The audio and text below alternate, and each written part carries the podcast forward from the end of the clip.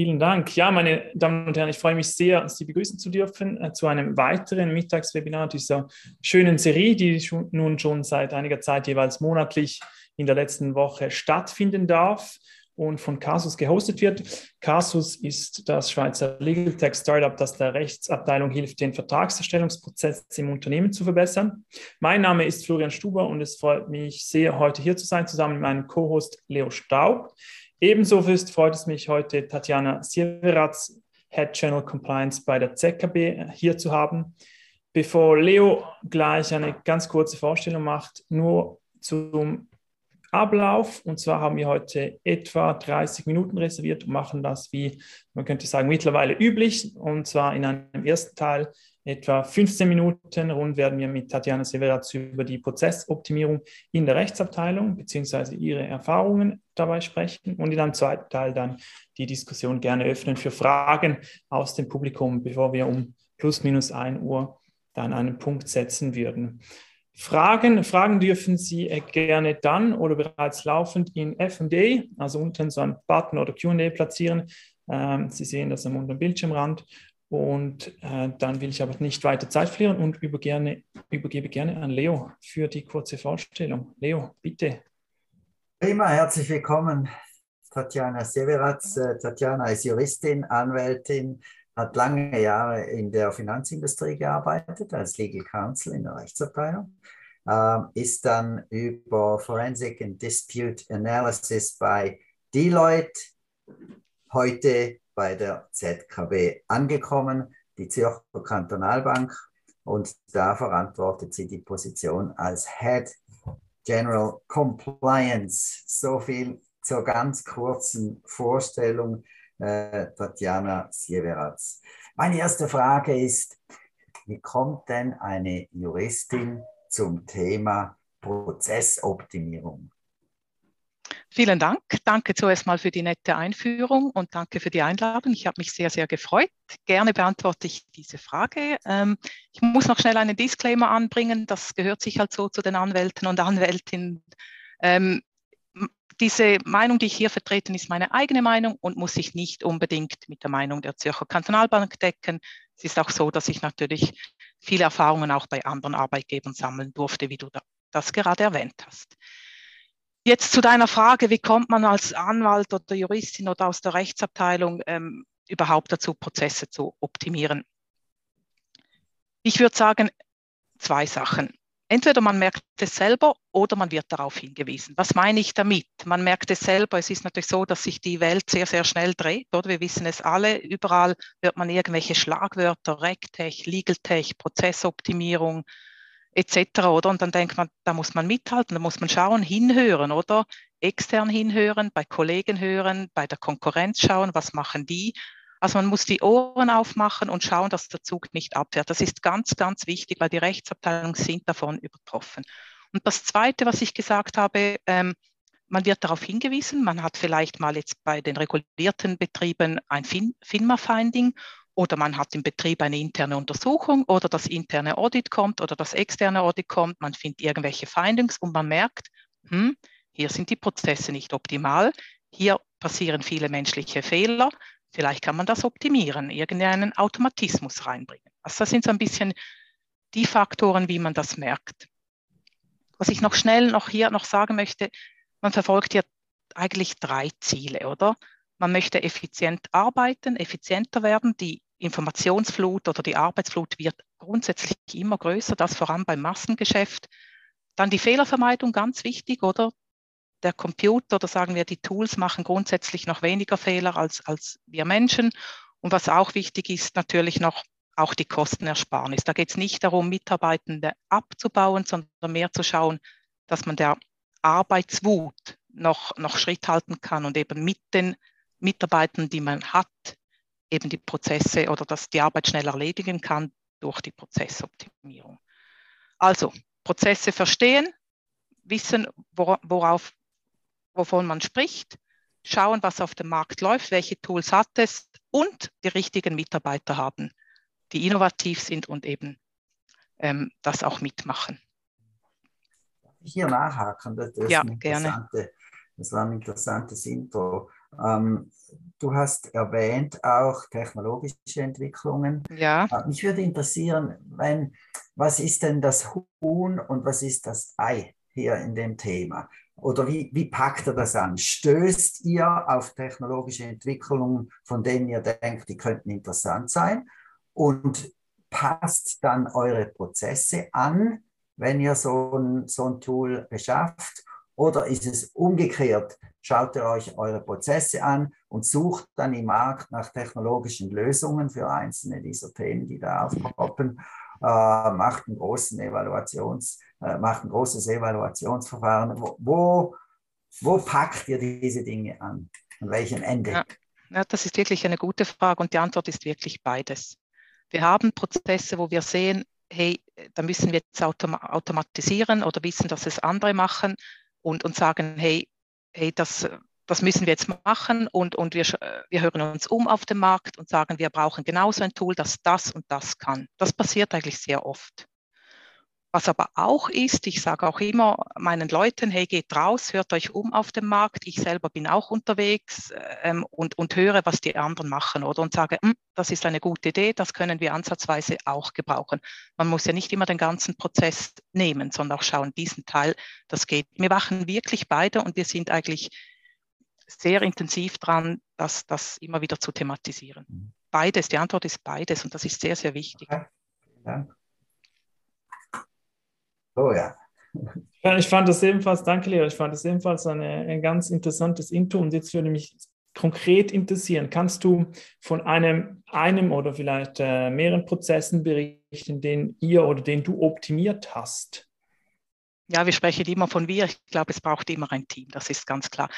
Ähm, ja, das kann ich gerne. Spontan fallen wir, mir jetzt gerade drei Sachen in den Sinn. Also das erste ist ähm, Briefvorlagen mit strukturierten Daten. Das zweite ist weg vom Papier. Das ist so ein Credo, das ich habe. Und, und das dritte ist die elektronische Ablage. Also zuerst mal zum ersten Briefvorlagen mit strukturierten Daten oder strukturierten Daten sind solche, die leicht identifizierbar sind, die immer in einer gleichen Form reinkommen. Hier habe ich vor allem die Erfahrung gemacht bei den Behördenanfragen oder da, da, sind vor allem die regulierten äh, Unternehmen halt betroffen. Da kommt wirklich, das ist ein Massengeschäft oder? und das kommt immer sehr, sehr ähnlich rein. Und da kann man sehr, sehr vieles automatisieren. Also das ist wirklich grundsätzlich möglich. Und wir oder auch andere Arbeitgeber arbeiten auch damit. Ähm, das Problem dort ist noch ein bisschen, äh, wir haben eine kantonale Regelung in der Schweiz und nicht jede Behörde liefert gleich, oder? Das ist dann noch ein Challenge. Aber auch das äh, versuchen wir zu optimieren. Das zweite ist weg vom Papier. Was heißt das? Ich sage immer, wo wir können elektronisch arbeiten und zwar auch bei Editionen. Ich komme jetzt wieder zu sprechen konkret auf Behördenanfragen. Ähm, und vor allem als Banken oder regulierte Unternehmen kann man ja nicht einfach irgendwelche Sachen rausschicken. Ähm, das ist ja alles sehr hochvertraulich. Also wir können nicht alles per E-Mail machen. Also müssen wir hier Lösungen finden. Gibt es irgendwie technische äh, Möglichkeiten, solche Plattformen zum Beispiel, oder wo wir mit den Behörden oder Gerichten etc. Ähm, arbeiten können und das Ganze ähm, ähm, safe rüberschicken können, oder? Das ist nicht so selbstverständlich. Ähm, dort gibt es manchmal ein bisschen Probleme. Ähm, das erste ist, haben wir die technischen Mittel dazu? Können wir das überhaupt intern oder müssen wir mit unserer IT sprechen, Kosten etc.? Dann das zweite, die Gegenseite kann die Gegenseite das empfangen in dieser Form, die wir das schicken? Ja oder nein? Wollen sie es? Wir haben leider auch schon die Erfahrung gemacht, dass sie rein kulturell noch nicht bereit waren dazu, oder? Dass eigentlich alles vorhanden wäre oder leicht äh, zu erbringen wäre, aber dann leider nicht ging. Und man braucht natürlich eine qualifizierte elektronische Unterschrift oder gewisse Plattformen akzeptieren nicht einfach Dokumente, die eben ohne diese Unterschrift ähm, ähm, verschickt werden können, die Unterlagen dann. Und vielleicht, und was noch wichtig ist, was ich hier noch sagen möchte, also man spart natürlich viel. Man spart das Kuvert, man spart die Briefmarke, man spart das Drucken, man spart den Weg zum Drucker, man spart den Weg dann ins interne Postoffice und man spart dann auch das interne Post, äh, muss dann auch zur externen Post gebracht werden. Also das ist wirklich eine riesen Effizienzsteigerung, wenn man eigentlich nur noch elektronisch arbeitet. Das dritte noch, das letzte ganz kurz, elektronische Ablage. Ich habe das Gefühl, das ist wahrscheinlich schon State of the Art. Ich weiß es nicht, wie es in anderen äh, Firmen läuft, aber da muss man ja diese ISO-Vorgaben einhalten der Archivierung. Und ähm, dann kann man eigentlich die physischen Dokumente ver vernichten und muss diese nicht diese zehn Jahre nicht aufbewahren physisch, sondern eben elektronisch. Das sind drei wichtige Punkte in meinem Arbeitsalltag generell in den letzten drei, zehn Jahren, Entschuldigung. Bei den ersten beiden Beispielen, die du ja. erwähnt hast, Tatjana, da sind ja Adressaten deiner Prozesserneuerungsbemühungen sind ja äh, Juristinnen, Juristen eben in Behörden, in Gerichten, äh, bei Aufsichtsbehörden. Ja. Ich stelle mir vor, auch ähm, äh, externe Kanzleien und so weiter, die, die ja. mit euch zusammenarbeiten. Können wir Juristinnen und Juristen das? Oder was sind deine Erfahrungen äh, mit dieser Spezies, wenn es darum geht, technologische Entwicklungen zu adaptieren? Das ist eine gute Frage. Also so, so, der schnelle Gedanke, den ich hatte, ja, die Jungen können das, weil die, die wachsen schon ganz anders auf und ich, wir, äh, ein bisschen älter, müssen uns auch adaptieren und, und Schritt halten damit. Und ich bemühe mich sehr darum. Und die Gegenparteien, ich finde, es kommt. Es kommt, es ist nicht noch, noch nicht dort, wie wir es uns manchmal wünschen, aber die Ansätze sind da. Also da gibt es natürlich auch große Unterschiede, oder? Äh, teilweise jetzt wieder bei den Behörden werden sie halt auch gezwungen, oder? Das, das, das läuft halt dann auf Bundesebene oder kantonaler Ebene. Bei den Kanzleien, da gibt es sehr, sehr große Unterschiede. Also die großen Kanzleien sind up to speed in, in diesem Bereich, ganz klar. Also und auch viele kleine. Und die neue Generation, die ist anders unterwegs. Gut. Ja. Du bist hoffnungsvoll. Ich bin hoffnungsvoll. Gut. Und ich glaube auch, dass das das einzig Richtige ist. Alles andere wird nicht mehr funktionieren. Ja. Danke sehr. Wenn jetzt äh, jemand das äh, gerade gehört hat, äh, und, ja. und, das äh, aufnehmen möchte und umsetzen, ja. Äh, weil er oder sie selbst äh, Potenzial sieht, an einem ja. Ort bei sich im Unternehmen, in der Rechtsabteilung etwas zu optimieren, zu verbessern. Mhm. Was würdest du dieser Person mit auf den Weg geben für einen, Tipp quasi? Wo, wo könnte man anfangen? Was ist zu bedenken, zu vermeiden vielleicht? Ja, ja. Also zuerst mal äh, den Mut nicht verlieren, also die Idee umsetzen, also wirklich ganz wichtig ist Tone from the top und da habe ich sehr, sehr gute Erfahrungen gemacht, oder? Es wird eigentlich gestützt von oben, weil eben die Prozesse optimiert werden, man grundsätzlich effizienter wird, aber es muss getragen werden. Vor allem bei internationalen Projekten sieht man das oft, oder? Man verliert die Locations, wenn der Ton from the top nicht da ist. Dann nützt nichts, wenn ich jetzt irgendwie schreibe, liebes Mexiko, implementiere mal, oder? Da muss wirklich von oben eine, eine gewisse Governance da sein. Das ist ganz, ganz wichtig und da habe ich sehr, sehr gute Erfahrungen gemacht, wirklich. Was noch? Ähm, ähm, keine Angst haben. Also ich, ich, stand auch schon da und dachte, oh, wie machen wir denn das und technisch und kompliziert und so. Oft war es am Schluss gar nicht so, wenn man sich ein bisschen eingearbeitet hat. Dann ganz wichtig, die Schnittstellen involvieren, IT, ähm, das Business, ähm, den, äh, wie sagt man, ähm, das Kost, die Kosten, die für die Kosten zuständig sind, oder äh, wer noch, die eigenen Leute intern, oder die man braucht oder verschiedene Stakeholders. Also das ist ganz wichtig, dass alle auf dem gleichen Stand sind, oder? Dann, ähm, was noch, was könnte man noch sagen? Die Kosten nicht scheuen. Ich habe die Erfahrung gemacht, beides zwar muss ich sagen. Es kann natürlich teuer sein, aber ich war auch schon positiv überrascht. Also wir hatten sogar einmal ein Projekt, da waren wir dran, dran, dran. Es war etwas kleineres und am Schluss haben wir gemerkt, dass es sogar gratis ist. Also das war dann sehr erfreulich, muss ich sagen. Auch das erlebt man mal, oder? Und nicht aufhören, die Prozesse zu hinterfragen oder immer wieder. Kann man es anders machen, kann man es einfacher machen. Einfach auch dranbleiben. Ich finde das schon noch wichtig das gleiche Wording verwenden mit der IT. Man spricht oft nicht die gleiche Sprache. Das ist auch immer ein Challenge, dass man sich hier wirklich auch versteht oder gegenseitig, gegenseitig. Die Daten, die Daten sind auch wichtig. Sind die vollständig? Wo sind sie? Was haben wir für Formate international oder verschiedene Formate? Lateinamerika arbeitet ganz anders als die Schweiz. Ähm, es gibt noch, ich könnte jetzt hier noch stundenlang reden, oder die Tools, der Provider, den Provider genau anschauen.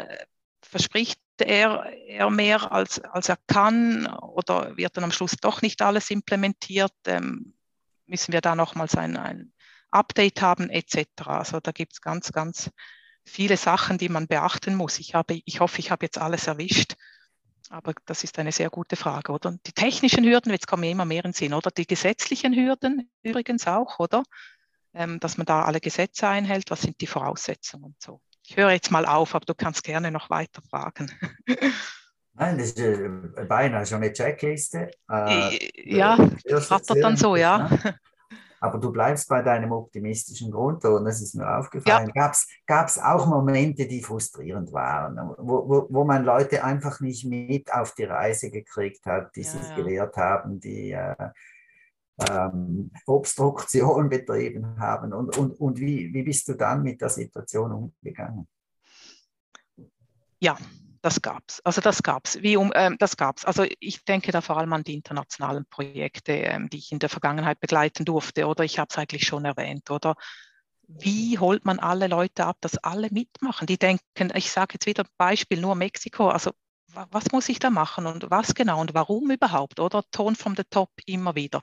Wichtig bei internationalen Projekten eine Kommunika fast einen Kommunikationsplan aufstellen, oder? Dass die Leute wissen, wann was passiert und warum. Also das ist wichtig bei den großen Projekten. Und ein Zeitmanagement. Hey, morgen kommt die Information, übermorgen ähm, die erste Lieferung, schickt mir mal euer Update und, und über, übermorgen passiert das und das. Immer wieder, man muss schon fast ein Pro Project Office haben für die internationalen Sachen. Wie umgeben, umgehen, also das ist klar, Aufklärung oder Anrufen, persönlicher Kontakt, dann sind sie auch mehr committed. Ähm, immer wieder erklären, darstellen, halt auch etwas mal zuschicken. Ich finde auch, oder mit der IT, das ist nicht immer einfach. Wir geben uns beide gegenseitig Mühe, aber am Schluss bin ich Anwältin und die anderen sind ITs. Ich, ich kann da nie mithalten und da gibt es vielleicht auch mal Missverständnisse, dass man ein Missverständnis auch mal zugibt oder nochmals anruft und sagt, hey, jetzt habe ich es doch nicht verstanden, erklär es mir doch nochmal. Und die Kosten, auch ein Thema, dass man genau, wo man genau hinschauen muss dass man die einfach immer wieder trackt und auch mit dem Einkauf bei großen Firmen muss man mit dem Einkauf sprechen, dass, dass man die im Loop behält. Ein bisschen so auf die Schnelle, was mir in den Sinn kommt. Ja, vielen Dank. Ja. Das ist super. Ich weiß nicht, ob Leo, du gerade noch eine Frage hast, denn sonst haben wir bereits erste Fragen aus dem Publikum und dann würde ah, ja. ich die okay. Gelegenheit hier nutzen und äh, dort einsteigen. Ist das okay, Leo? Klar, gern. Super, gern. Dann, äh, ich nehme zwei Fragen äh, gleichzeitig auf, die hängen äh, zusammen. Du hast von drei äh, Dingen nämlich äh, gesprochen oder drei so, so Fokusthemen, die du hattest, Briefvorlage, papierlos und Ablage. Ja. Und äh, da gibt es, die erste Frage ist, was habt ihr bei den Briefvorlagen genau verändert? Das ja. ist Frage 1 und vielleicht die zweite, wenn ich die gleich mitgeben kann, ja. ist zum Thema weg vom Papier gibt es da Vorlagen, die man einhalten muss, beziehungsweise welche Normen sind anwendbar? Ich glaube, da ja. hast du ISO schon erwähnt. Ich weiß nicht, ob die Frage davor oder danach kam, aber vielleicht kannst du äh, da noch etwas, nochmals etwas dazu sagen. Sehr gerne, vielen Dank für die Fragen. Ähm, zu den Briefvorlagen. Da kann man eigentlich vieles machen oder mal überlegen, ähm, muss ich noch eine persönliche Anrede machen oder reicht es, sehr geehrte Damen und Herren? Also das ist ein, das klingt jetzt so einfach, aber es ist einfach etwa zwei Prozessschritte weniger, oder? Man muss nicht nochmals im Formular schauen, wer die nette Dame oder der nette Herr ist, der mir jetzt gerade geschrieben hat und dann noch das reinnehmen. Das kann man schon mal weglassen. Dann ähm, muss man unterschreiben oder nicht? Muss man den Brief wirklich unterschreiben? Also hat der Brief einen verpflichteten Charakter? Wenn man das verneinen kann, dann muss man sich dann euch überlegen, okay, keine Unterschrift, nicht verpflichtend, jetzt mal so in a nutshell sehr schnell dahergeredet. Also wir haben das schon abgeklärt, also wir haben das juristisch geprüft. Nicht pflichtender Charakter, ja gut, dann schicken wir es so raus. Nein, Achtung, vielleicht akzeptiert es die Gegenseite gar nicht. Also wenn wir mit Behörden zu tun haben, dann sagen die, also, also ist ja schon schön, dass ihr da einen Kurzbrief macht, aber bitte ähm, unterschreiben, oder? Und dann wiederum, jetzt sind wir wieder dort, wir kommunizieren elektronisch. Ähm, dann braucht es eine qualifizierte elektronische Unterschrift, oder? Das, das muss man dann schon so. Und bei den vielen Plattformen, die ich kenne, kann man gar nicht rausschicken ohne Unterschrift. Das ist noch wichtig. Oder dann scheitert man schon. Aber theoretisch könnte man auch die Unterschriften weglassen. Man kann jetzt zählen, auch hier spart man Zeit, oder? Und vielleicht noch das letzte, ähm, Beilagen. Es gibt Dokumente, die sehr viele Beilagen haben. Noch nötig, jede einzelne ähm, aufzuzeigen, oder Beilage 1, 2, 3, 4, 5. An gewissen Orten muss man das noch machen, aber nicht mehr überall. Hier kann man sehr vieles verkürzen. Ich hoffe, das beantwortet die Frage der Zuhörerin oder des Zuhörers. Die zweite Frage wegen den ähm, Vorschriften, oder? Wegen den, da muss ich, ich muss schnell, wenn ich darf, ich habe ja Unterlagen bei mir, ob ich das dabei habe, weil das ist gar nicht so einfach, das ist noch kompliziert. Da gibt ja, ich habe es gefunden. Also ich muss ableben, ablesen, weil ich kann das nicht auswendig. Also was ich auswendig kann, natürlich ähm, SCHKG, wenn man es mit Betreibungsbehörden ähm, zu tun hat, da gibt es Vor Vorschriften drin, das weiß ich jetzt nicht auswendig, welche Artikel. Dann gibt es in der StPO Artikel 110 Absatz 2, wenn man es mit den Strafbehörden zu tun hat. Da gibt es schon Vorschriften, also die muss man anschauen. Das haben wir sehr, sehr im Detail auch angeschaut. Dann gibt es, man höre, ZERT-S, Bundesgesetz über die elektronische Signatur. Auch das muss man mal lesen. Ich habe am Anfang gar nichts verstanden, aber wenn man dann wirklich mal seriös dahinter geht, dann versteht man das auch als Anwältin. Dann noch viel interessanter, VÜZSSV. Das hat wahrscheinlich noch niemand etwas davon gehört oder vielleicht unterschätze ich jetzt auch einige, Verordnung über die elektronische Übermittlung im Rahmen von Zivil- und Strafprozessen sowie von Schuldbetreibungs- und Konkursverfahren. Also die muss man auch lesen, da gibt es wirklich Vorschriften, die man einhalten kann. Ich habe es vorhin gesagt, ist schön, wenn wir nicht unterschreiben wollen oder gar nicht müssen theoretisch, aber es wird halt verlangt von gewissen Sachen. Dann gibt es noch eine andere Verordnung des EJPDs über die Anerkennung von Plattformen für die sichere Zustellung im Rahmen von rechtlichen Verfahren. Also die habe ich auch gelesen, das weiß ich noch, sehr, sehr technisch, aber da gibt es noch ähm, eine Verordnung über die Plattformen und dann, wenn man es mit dem Betreibungswesen zu tun hat, gibt es nochmals eine Verordnung vom EJPD über die elektronische Übermittlung im Betreibungswesen. Und mit dem EJPD übrigens haben wir sehr oft telefoniert.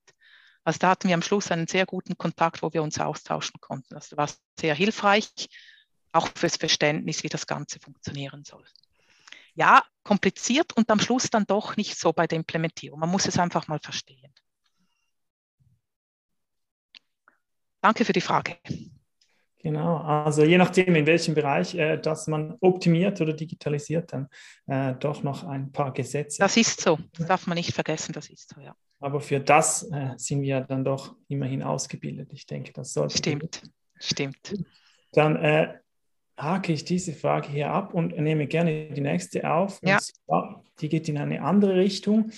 Ähm, zwar lautet sie, wer entscheidet denn, welche Tools eingesetzt werden? Die Rechtsabteilung oder das Business?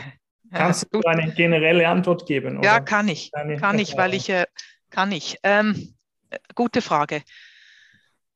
Ich denke, bei größeren Unternehmen ist es die Rechtsabteilung, wenn die Rechtsabteilung sagt, wir wollen das oder wir brauchen das oder das wäre eine gute Idee, immer in Zusammenarbeit mit dem, mit dem Einkauf. Immer. Das läuft bei den großen Unternehmen so. Ich kann nur von den großen Unternehmen sprechen. Ich weiß, also das läuft vielleicht anders bei einem KMU, aber der Einkauf muss involviert werden. Da gibt es also, auch Weisungen dazu etc.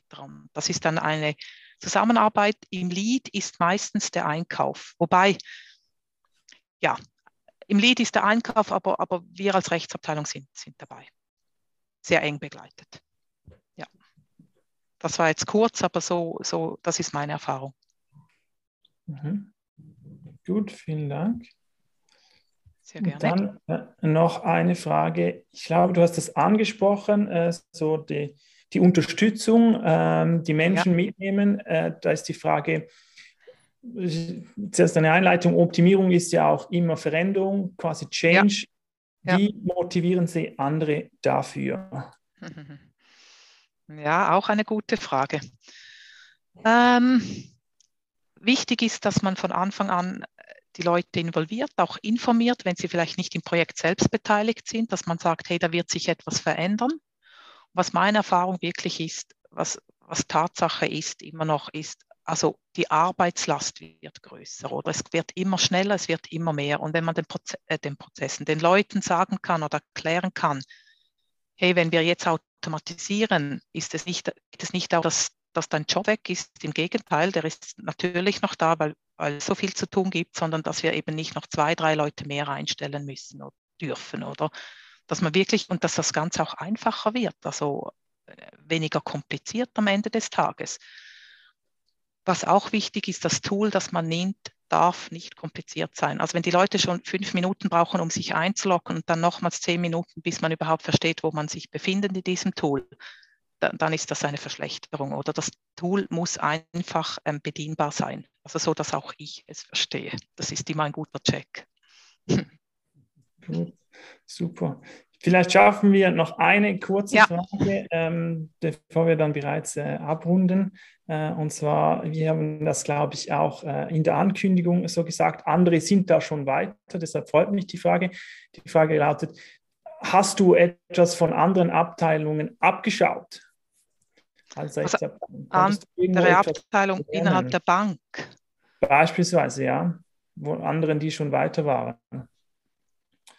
Also jetzt äh, innerhalb der Bank weniger, nicht, dass es das nicht gibt, aber jetzt nicht meine persönliche Erfahrung, aber was ich, ich habe das am Anfang betont, was ich schon mache, also regelmäßig mit Peers von mir, von anderen Banken, äh, Mittagessen oder Gespräche, Seminare, auch meine Leute gehen an Seminare.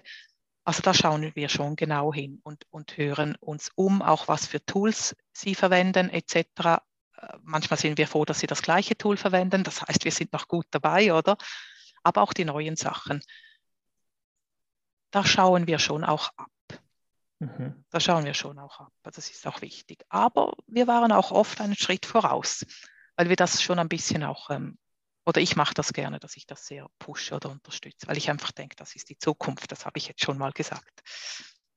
Gut, ja, genau, das gefällt mir sehr gut. Damit sind wir eigentlich schon, oder sind wir wieder am Anfang. Damit schließt sich ja. der Kreis eigentlich mit, mit der Offenheit auch für euch, für Neues. Und dann ja. äh, erlaube ich mir, das hier äh, vorläufig zumindest abzuholen. Wir haben heute über sehr interessante Punkte gesprochen, nämlich Bereiche, in denen du äh, Prozesse optimiert hast. Da ist mir beispielsweise das mit den Briefvorlagen geblieben und mit den vermeintlich kleinen Dingen oder mit der Unterschrift, ja. die Anrede, dem Beilag.